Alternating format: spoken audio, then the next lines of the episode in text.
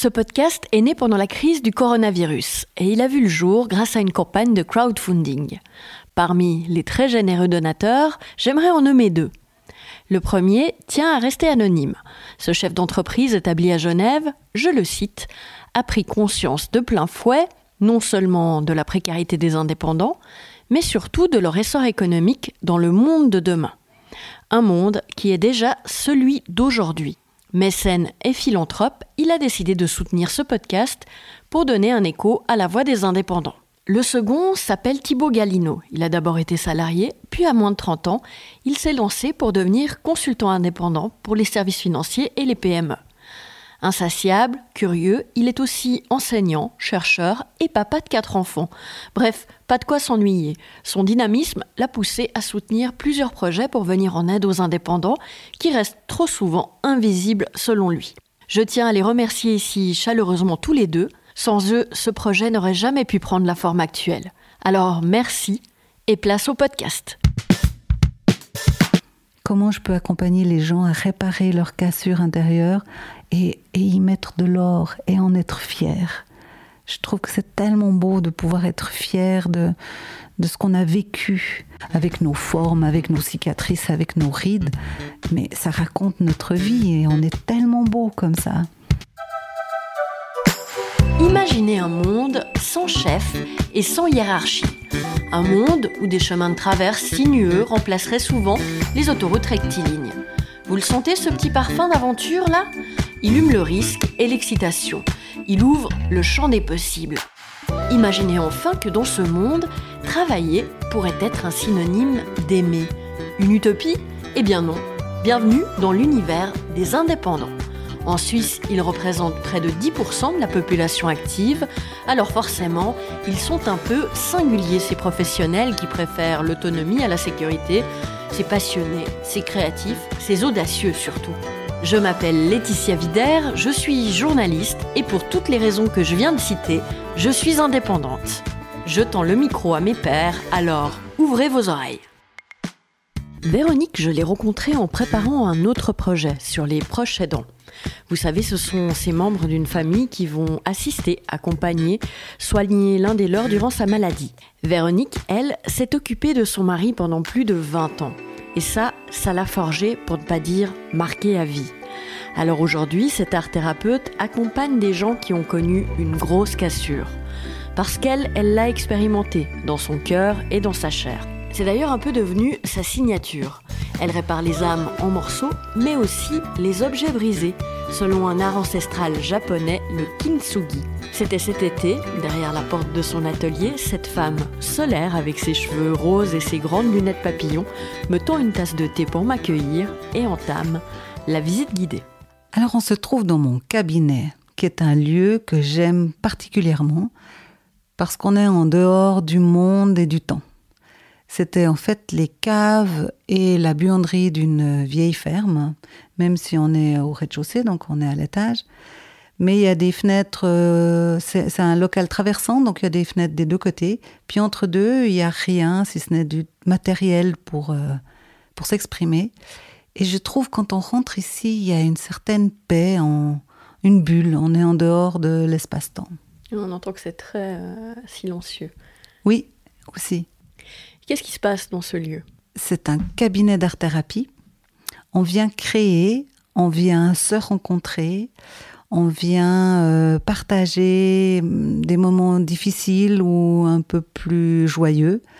Mais clairement, on utilise euh, la création pour euh, se rencontrer, se réparer, se soigner et se faire du bien.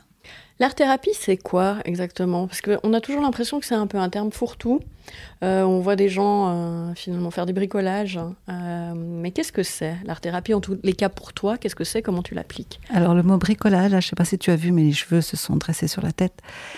L'art-thérapie, c'est utiliser l'art comme moyen d'expression quand la tête, les mots, le langage suffisent plus ou ou ne peuvent pas dire ce qui est innommable. Donc en fait, euh, j'utilise plutôt les arts, donc que ce soit l'écriture, la peinture, le collage, euh, qu'est-ce qu'il y a la terre, papier mâché, tout ce qui me vient un peu sous la main. Mais l'objectif, il est toujours de permettre à ton cœur, ton âme, de pouvoir s'exprimer.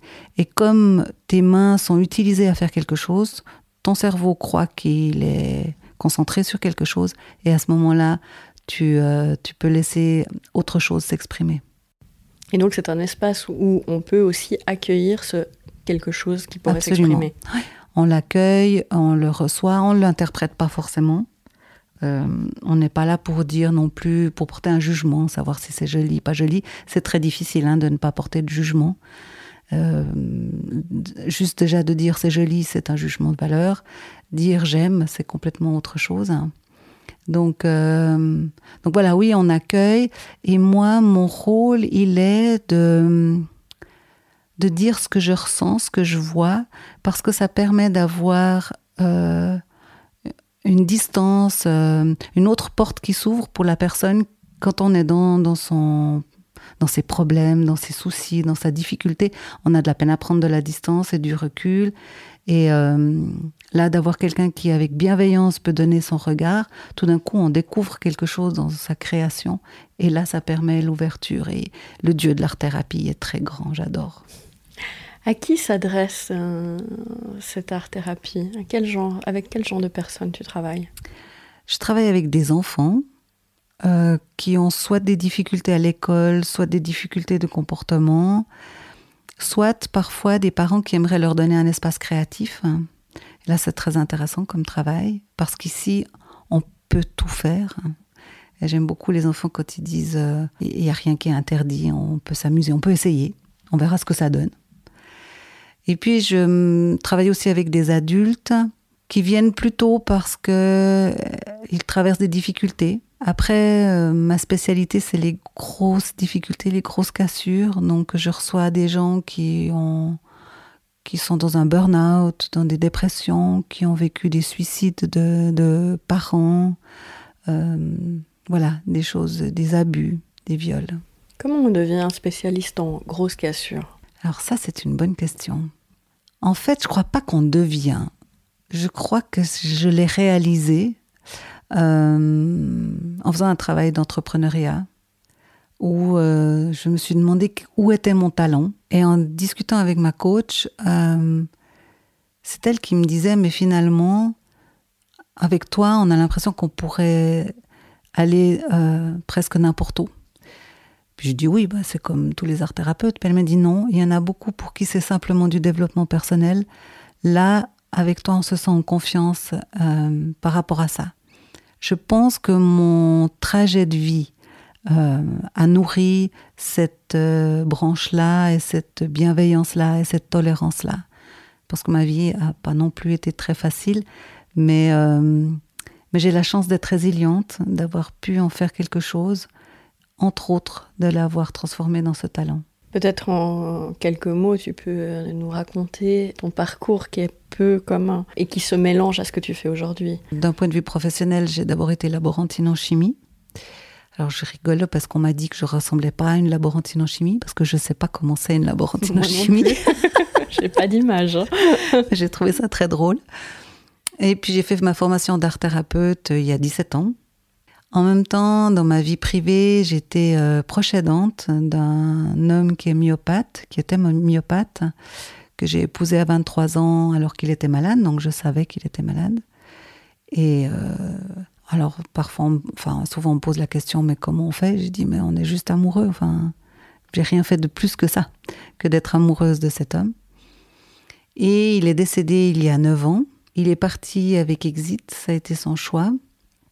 Je l'ai accompagné. Euh, cette décision était claire pour moi dès le début. Je lui ai toujours dit que cette vie, sa vie lui appartenait. Euh, qui je suis pour pouvoir décider pour lui de ce qu'il a à souffrir ou pas et à supporter et comment le supporter. Donc, euh, donc voilà, il est parti il y a 9 ans. J'ai vécu deux ans seul, où, où je me suis rencontrée parce que je ne savais pas très bien qui j'étais sans lui. Je m'étais construite avec lui puisque j'avais 23 ans, 25 ans de mariage. Voilà, ça m'effrayait beaucoup d'ailleurs de savoir qui, de, de, savoir ou de ne pas savoir ce, qui, que serait la vie après. Et puis après deux ans, j'ai eu la chance de rencontrer l'homme de ma deuxième vie, qui est mon amoureux actuel. Et euh, en fait, ce que j'aimerais partager et, et, offrir, c'est de, de dire oui, c'est possible, on peut vivre après. On peut vivre quand on a une cassure et puis on peut vivre bien. Ça n'empêche pas le bonheur. Être heureux, c'est autre chose que d'être toujours joyeux. C'est vraiment vivre sa vie pleinement, dans les tunnels comme euh, sur les montagnes. Est-ce que tu as l'impression que le départ de ton mari a enclenché chez toi vraiment euh, cette idée d'indépendance à tous les niveaux? Je sais pas. Ce que je sais, c'est que j'ai toujours cru que j'étais un très bon second. Où moi, je me mettais pas en lumière. Hein. Et, euh, mais par contre, j'organisais, je savais ce qu'il fallait faire, et je le faisais. C'est aussi ce qui s'est passé dans ma vie privée avec mon mari. Euh, lui, il défendait les droits des personnes handicapées, il, était euh, connu d'une manière publique, il allait à Berne discuter, enfin, vraiment pour les droits, entre autres dans l'architecture, parce que ça, c'était, c'est encore un gros problème. Mais moi, c'est vrai que je, c'était sa place et moi, j'étais plutôt en arrière-plan. Par contre, euh, l'art-thérapie euh, m'a permis de réaliser que j'étais une personne à part entière et pas seulement une proche aidante. Euh, même si avec mon mari on essayait vraiment de garder cette place-là, c'est que j'étais sa femme et j'étais pas son infirmière même si la frontière des fois est difficile et que c'est des fois des combats parce qu'on est dans la culpabilité. Quand il me demandait de lui faire des exercices d'ostéo, par exemple, je lui disais non, ça c'est pas mon travail. Puis après, je me disais, mais je l'aime pas assez parce que je fais pas ça. Mais il y avait quelque chose au fond de moi qui me disait, mais si, si je rentrais là-dedans, je perdais mon mari. Et je devenais, on, avait une relation de malade à infirmier, ce que je ne voulais pas, et je crois que ce n'était pas ce qu'il voulait non plus. Je pense que c'est après que je me suis rendu compte que je pouvais vivre pour moi. Parce que j'avais traversé déjà pas mal de, chemins où je pouvais peut-être commencer à me faire confiance. C'est peut-être là, c'est peut-être plutôt après où je me suis dit, où, ça s'est insinué en moi, parce que c'est pas tout à fait dans la conscience que ça se passe, ça, se passe ailleurs, où euh, j'ai eu envie de, de faire quelque chose, de faire quelque chose de ma vie mais faire quelque chose de ma vie et pas accompagner quelqu'un dans sa vie. je crois que c'est là que ça a commencé à me démanger. Et comment ça a eu un impact sur ton activité euh, d'art thérapeute? Alors j'avais euh, un atelier en collaboration, on était deux associés. J'ai quitté cette, euh, cet atelier-là. J'ai quitté la grande entreprise dans laquelle je travaillais qui me permettait d'avoir un salaire mensuel. Et puis, bah, j'ai ouvert mon cabinet toute seule. J'avais besoin de prendre mes décisions toute seule et d'arrêter de chaque fois devoir demander ou faire avec et tout. J'avais vraiment besoin de, de, prendre mon indépendance dans tous les sens du terme. Mhm. Est-ce qu'on peut parler d'une forme de renaissance avec l'indépendance? D'une renaissance ou même d'une naissance. Je pense que je suis née à moi. Euh, dans cette force-là, dans cette féminité-là aussi, parce que je revendique ma posture de femme, je revendique mes blessures de femme aussi, cette posture aussi d'être euh, d'être indépendant, d'être assumée, d'être euh, droite dans mes bottes, quoi. Je sais pas très bien comment dire autrement. Comment tu amènes cette expérience que tu as eue de euh, proche aidante dans ton travail quotidien, dans tes, dans tes rencontres avec des gens qui ont vécu des grosses cassures? Je ne crois pas que je pioche euh, vraiment dans cette expérience. Par contre, cette expérience m'a formée, a fait qui je suis aujourd'hui. Je dirais que c'est plutôt là. Euh, cette expérience m'a formée dans l'idée de ma mise en forme. Et la forme que, de la personne que je suis aujourd'hui, elle est grâce à mon parcours de proche aidant, à cause de mon parcours de proche aidant et parce que j'ai été proche aidant. Donc vraiment, ça m'a formée et je puise en même temps dans, dans me souvenir des besoins que je pouvais avoir, d'être entendue sans jugement et de savoir aussi que parfois les gens se rendent pas compte de ce qu'on vit. Donc euh, j'essaye vraiment de laisser tout l'espace libre en, en, me disant pas ouais mais cette personne ou celle-ci elle pourrait faire ceci ou elle pourrait faire cela. En fait, j'en sais rien, je sais pas. Même quand on me raconte une partie de la vie, on me raconte qu'une partie, je connais pas toute la pomme et j'essaie de ne pas avoir d'idée sur la forme que la pomme devrait avoir ou sa couleur ou son goût. Donc c'est plutôt là euh, où je puise, c'est que j'ai eu plein de collègues de travail qui ne savaient pas que mon mari était en fauteuil et c'était pas quelque chose que je brandissais comme un, comme un étendard. Ça faisait partie de ma vie et c'était comme ça. Qu'est-ce qu'aujourd'hui tu retires euh, comme euh, satisfaction, mais peut-être aussi comme difficulté dans ce statut d'indépendante? Par rapport au salariat Alors, ce que je trouve euh, juste fabuleux, c'est que tu construis ton statut, tu construis ta posture d'entrepreneur de, et d'indépendant. C'est ce que tu en fais. Ça, t'appartient complètement. C'est toi qui décides, avec le risque aussi de. Euh, je crois pas de se tromper. Je crois pas qu'on puisse se tromper, mais. Euh, mais parfois, ça répond pas en face. On est trop tôt, on est trop tard. Il faut trouver, il faut toujours s'ajuster. Ce qui me plaît assez, je crois, finalement, c'est cette souplesse qu'il faut avoir. Euh, ma coach disait justement qu'on se trompe jamais et que on ajuste, on change un tout petit peu, on, navigue comme ça et ça je trouve intéressant. Je pense que c'est aussi dû à ma posture d'art thérapeute parce qu'art thérapeute on fait avec ce qui arrive, on fait avec ce qui vient et parfois j'invente une création sur le moment en fonction de ce que me disent les personnes. C'est cette même posture là, c'est euh, je regarde, j'écoute, j'entends, je regarde un peu où va le, courant et puis est-ce que ça correspond. De temps en temps, j'essaie de me souvenir de mes valeurs. C'était quoi mes valeurs? C'était quoi mes objectifs? Qu'est-ce que je veux faire de ma vie?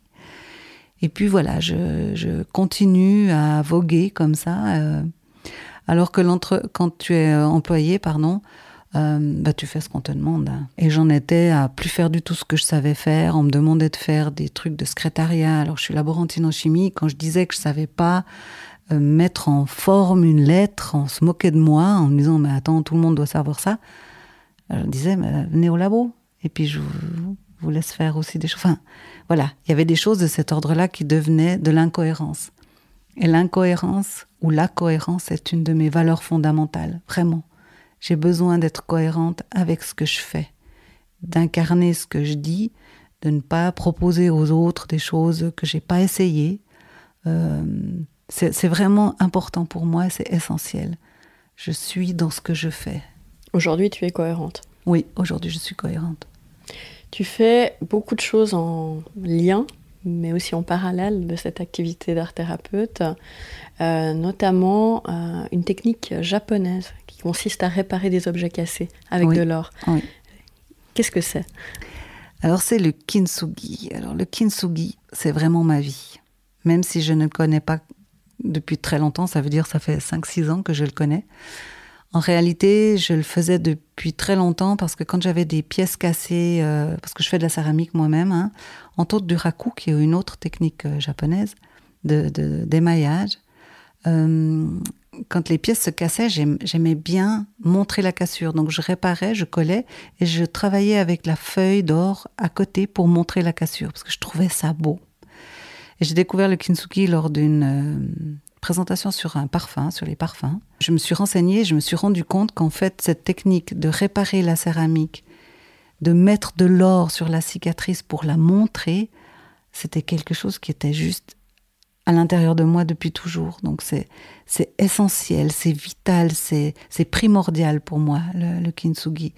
Et euh, autant dans sa technique, donc dans réparer des objets céramiques, que dans mon travail de tous les jours, dans mon métier, comment je peux accompagner les gens à réparer leurs cassures intérieures et, et y mettre de l'or et en être fier. Je trouve que c'est tellement beau de pouvoir être fier de, de ce qu'on a vécu, euh, je fais toujours le lien avec les samouraïs, qui étaient donc ces soldats chevaliers euh, japonais, qui étaient très très fiers de leurs cicatrices, parce que ça montrait leur bravoure et leur courage au combat. Ça disait pas l'issue du combat. Et je trouve ça magnifique. C'est vraiment nous, avec nos formes, avec nos cicatrices, avec nos rides. Mais ça raconte notre vie et on est tellement beau comme ça. Donc voilà, je, voilà, oui, cette cohérence, elle est là, elle est là jusque dans le kintsugi, et le kintsugi est vraiment euh, vital. C'est une activité euh, très peu connue. Hein, oui, peu de gens connaissent, mhm. mais dont tu as aussi fait une petite partie de ton activité professionnelle. Oui, alors je, je, propose deux sortes de formes de kintsugi. Je propose le kintsugi thérapeutique, où en venant réparer un objet que je propose, euh, on travaille sur une réparation intérieure. On va vraiment aller soigner, prendre soin de ce qui a été cassé, de ce qui a été brisé, et puis de voir comment on peut la réparer. Je reste persuadée qu'on ne répare pas tout, qu'on cicatrise pas tout, mais qu'on peut faire quelque chose avec euh, ce qui nous a fait du mal et ce qui nous fait souffrir. Parallèlement, je donne des cours de kintsugi, de la technique de kintsugi, et je propose aux gens qui ont envie de venir réparer avec moi leurs objets, parce que je pense que euh, beaucoup aimeraient faire la réparation eux-mêmes. La technique est relativement compliquée et longue, donc euh, je propose de venir, on fait un devis ensemble et puis on regarde ensemble euh, comment on peut faire pour réparer cet objet qui vous tient à cœur? C'est une question que je pense se pose beaucoup euh, d'indépendants. Comment on, arrive à évaluer, à monétiser la valeur d'une activité créatrice, artistique euh, Comment on, s'évalue euh, financièrement, puisqu'il faut bien s'évaluer financièrement à un moment donné dans notre société? Alors, je pense que c'est là où on fait souvent l'erreur, et moi la première, c'est qu'on n'évalue pas le travail qu'on fait, on évalue le bien qu'il fait et ce qu'on apporte. Et je pense que c'est là, c'est plus essentiel là, de se dire, mais je, peux vraiment aider les gens, donc je peux vraiment leur apporter un bien-être, enfin, une guérison, une réparation en tout cas. C'est plutôt de dire aux personnes, mais quelle valeur vous avez pour vous? Qu'est-ce que vous êtes prêt à investir pour vous, pour aller mieux, pour que votre vie soit belle et vous puissiez être fier de vos cassures euh, voilà, moi je travaille plutôt comme ça, dans cette réflexion-là. C'est une réflexion simple? Non. je pense que les réflexions autour de l'argent n'est pas simple. Euh, ça, ça a été une grosse partie de mon travail d'entrepreneuriat avec ma coach, c'était de, de travailler autour de l'argent. Qu'est-ce que c'est l'argent pour moi? Qu'est-ce que c'est être riche pour moi? Euh, Qu'est-ce que c'est que de monétiser justement? Mes compétences Ouais, tout ce travail-là, quelle est la posture euh, Parce que si je demande aux gens quelle valeur ils ont à leurs yeux, je me pose aussi la question quelle valeur j'ai à mes yeux. Et cette réponse, elle n'est pas facile. C'est encore quelque chose avec lequel tu te débats ou tu as trouvé des pistes? C'est quelque chose encore avec lequel je me débat. Je pense que j'ai des jolis plafonds de verre. Hein. À un certain moment, j'arrive pas à me dire que ça peut être plus que tant. Mais, euh, mais je travaille. C'est un, un entraînement, je trouve. C'est vraiment un entraînement comme un entraînement physique. De se dire, euh, non, mais je pense que ça vaut ça. Et puis d'aller voir. Hein. Je vois aussi euh, les, des formations, des prix et tout. Et parfois, je me dis, waouh, il est demandé ça. Manifestement, les gens y vont. Il y a aussi une erreur qu'on fait souvent, c'est que quand c'est bon marché, ça n'a pas de valeur. Et je fais attention à ça. Je me dis, mais ce que je propose a de la valeur, à mes yeux, donc ça peut pas être bon marché. Ça doit ou ça a une certaine valeur. Et voilà, j'essaie de proposer et après je regarde ce qui se passe et ce qui se dit, ce qui se vit. Ce qui t'empêche pas non plus d'avoir des activités associatives, euh, oui. notamment un projet avec des, euh, des femmes atteintes de, de cancer. Oui, absolument. Euh, c'est quoi ce projet? Alors c'est un stage qui s'appelle les Matrioshka, que je propose alors aux femmes qui traversent ou qui ont traversé le cancer, euh, où on va travailler sur les poupées russes. La question que je pose, elle est est-ce que quand la, poupée extérieure, celle qu'on voit, est touchée par la maladie, est-ce que la, poupée essentielle, la petite, l'est aussi? J'ai pas de réponse à cette question. Je pense qu'on a chacun sa réponse, mais on peut euh, on peut travailler là-dessus, on peut rencontrer ces différents personnages, se, rencontrer, se rendre compte pardon, qu'ils ne sont pas tous malades, qu'on n'est pas que la maladie, et qu'on peut être beau et qu'on peut vraiment euh, exister. Et euh, ce, temps de partage avec ces femmes, c'est toujours des moments magiques où, en fonction du groupe, on, traverse la mort, on traverse euh, la thérapie, les thérapies, les, les douleurs, les souffrances. Ce qui est intéressant, c'est que souvent le premier jour, elles arrivent, on, travaille un contrat de groupe. Le lendemain, j'ai des femmes qui arrivent sans leur perruque, sans leur euh, euh, prothèse, voilà, pardon, et euh, qui se donnent le droit d'être, qui elles sont comme elles sont entre elles.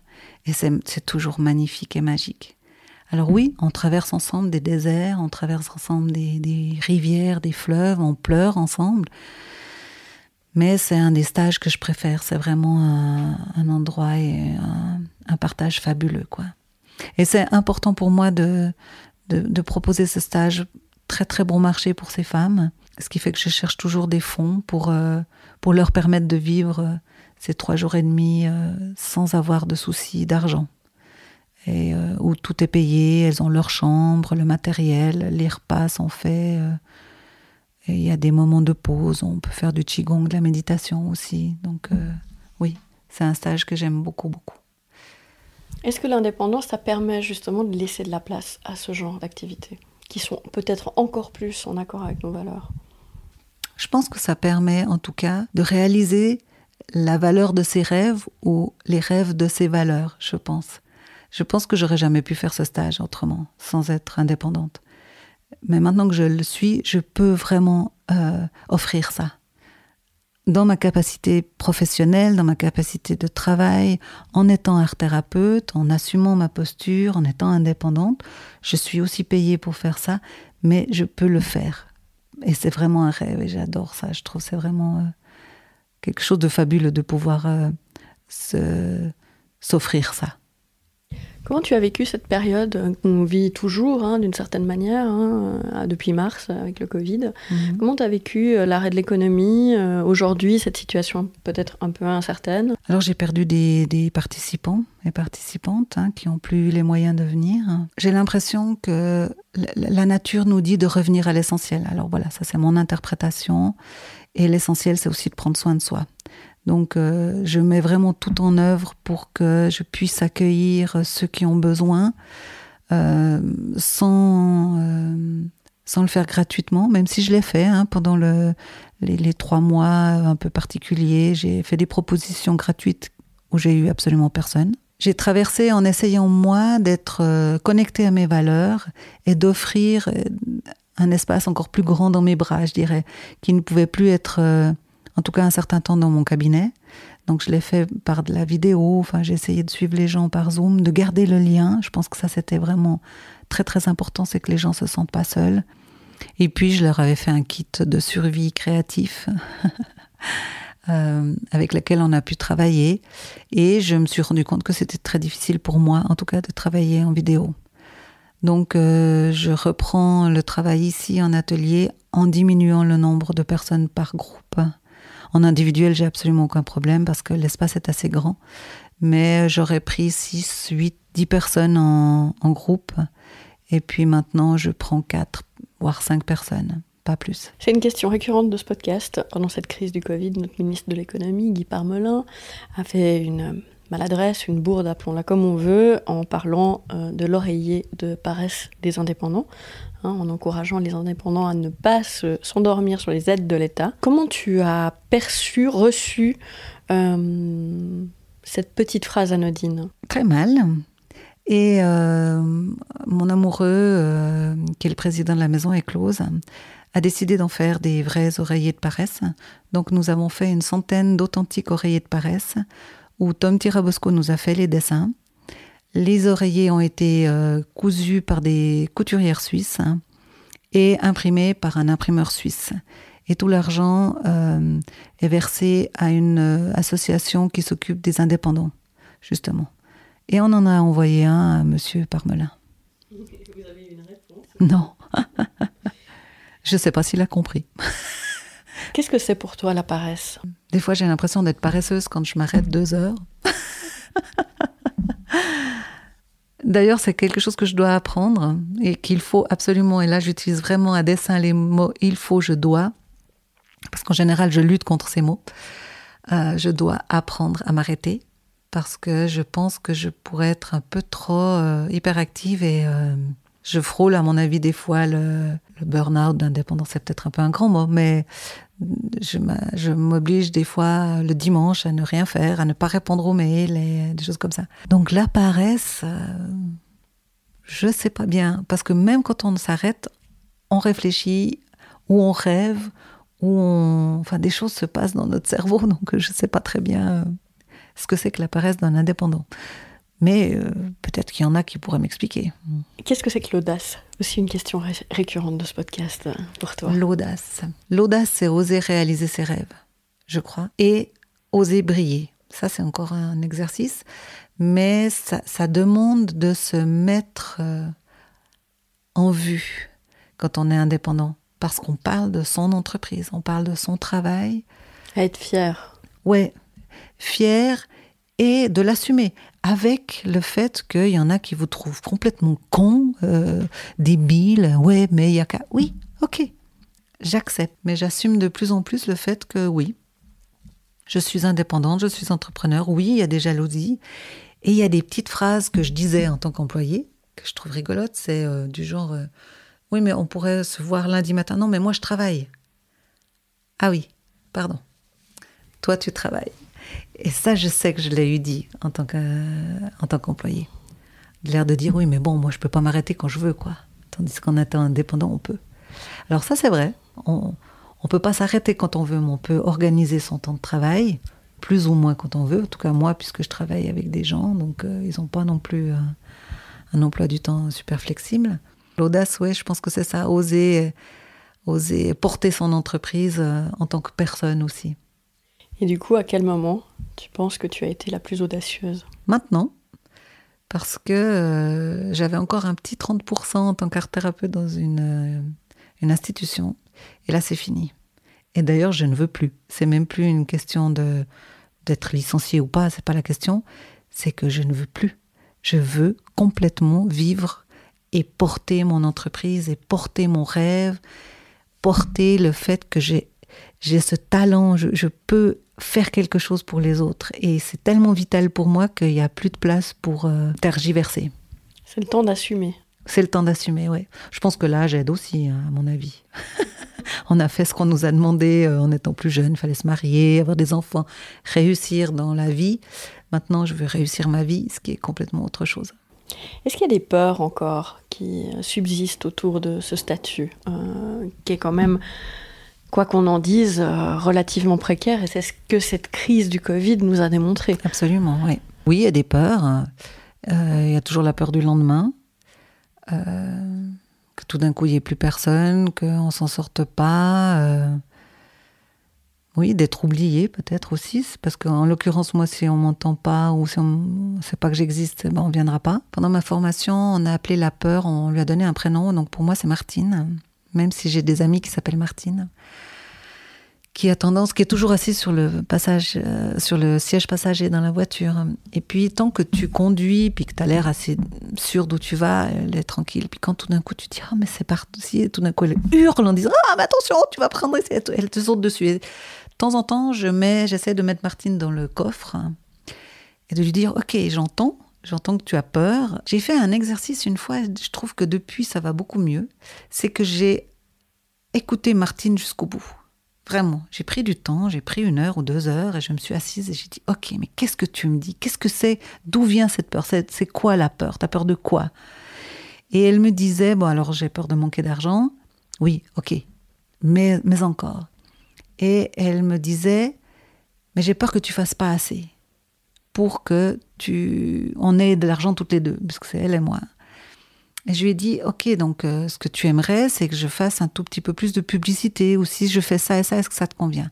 Elle m'a, j'ai eu le sentiment qu'elle m'a dit oui, et depuis, je fais vraiment attention à ça, à ma publicité, enfin, à, être suivie, enfin, à être sur Facebook, à, à me faire entendre. Et j'ai l'impression qu'elle est plus tranquille depuis. Martine est toujours là, et je crois que Martine sera toujours là. Je pense qu'elle euh, est importante hein, parce que souvent elle peut donner un message qu'on n'a pas forcément euh, envie d'entendre, peut-être. Mais en tout cas là, elle m'a aidé à euh, développer ma partie publicité, être vue, être connue au monde, et peut-être aussi qu'elle m'aide à assumer d'être vu cette audace-là, oui. C'est une partie qui est d'autant plus importante que tu n'es pas situé dans une ville, mais plutôt assez loin des grands centres urbains euh, suisses, romans en tout cas. Euh, Est-ce que, c'est un avantage hein? Voilà, alors justement, pourquoi? C'est un avantage d'abord parce que ton voisin ne sait pas que tu viens. Je pense qu'il y a des personnes pour qui c'est important. Parce que c'est calme. Parce que tu sors du quotidien pour rentrer dans une thérapie, dans un, quelque chose qui va t'apporter, te faire du bien. Parce qu'il y a une place de parc, donc tu fais 25 minutes de Lausanne, 25 minutes de Vevey, 25 minutes de Bulle, mais tu cherches pas encore pendant un quart d'heure une place de parc, il n'y a pas de problème. Et parce qu'il y a du bon thé ici. Est-ce que tu as des projections sur ta propre euh, situation euh, dans 5 ans, dans 10 ans? Alors là, ça va me demander de l'audace. Je veux faire des conférences. Je veux être entendue dans le monde pour euh, dire que le kintsugi, c'est c'est important. Se réparer, c'est important. Et d'y mettre de l'or, c'est vital. Enfin, c'est pas une question. C'est essentiel. Je crois que j'ai besoin de porter ma voix là, de porter ma voix pour, pour porter le kintsugi. J'aime aussi l'idée de développer un soutien pour les personnes qui travaillent autour de la laque au Japon, parce qu'actuellement, la plupart de la laque que l'on a, ça vient de Chine, Vietnam, enfin d'autres pays asiatiques, parce qu'elle est beaucoup moins chère. Le problème du Japon, c'est que le gouvernement a actuellement décidé que toutes les, œuvres artistiques devraient être réparées avec la laque japonaise mais il n'existe pratiquement plus de lac japonaise, donc on a perdu les plantations d'arbres, on a perdu tout l'artisanat autour du travail de la lac, de la préparation de la lac. Euh, et j'aimerais participer au retour de cette tradition. Je sais que les traditions en général doivent passer par l'étranger pour revenir dans leur pays.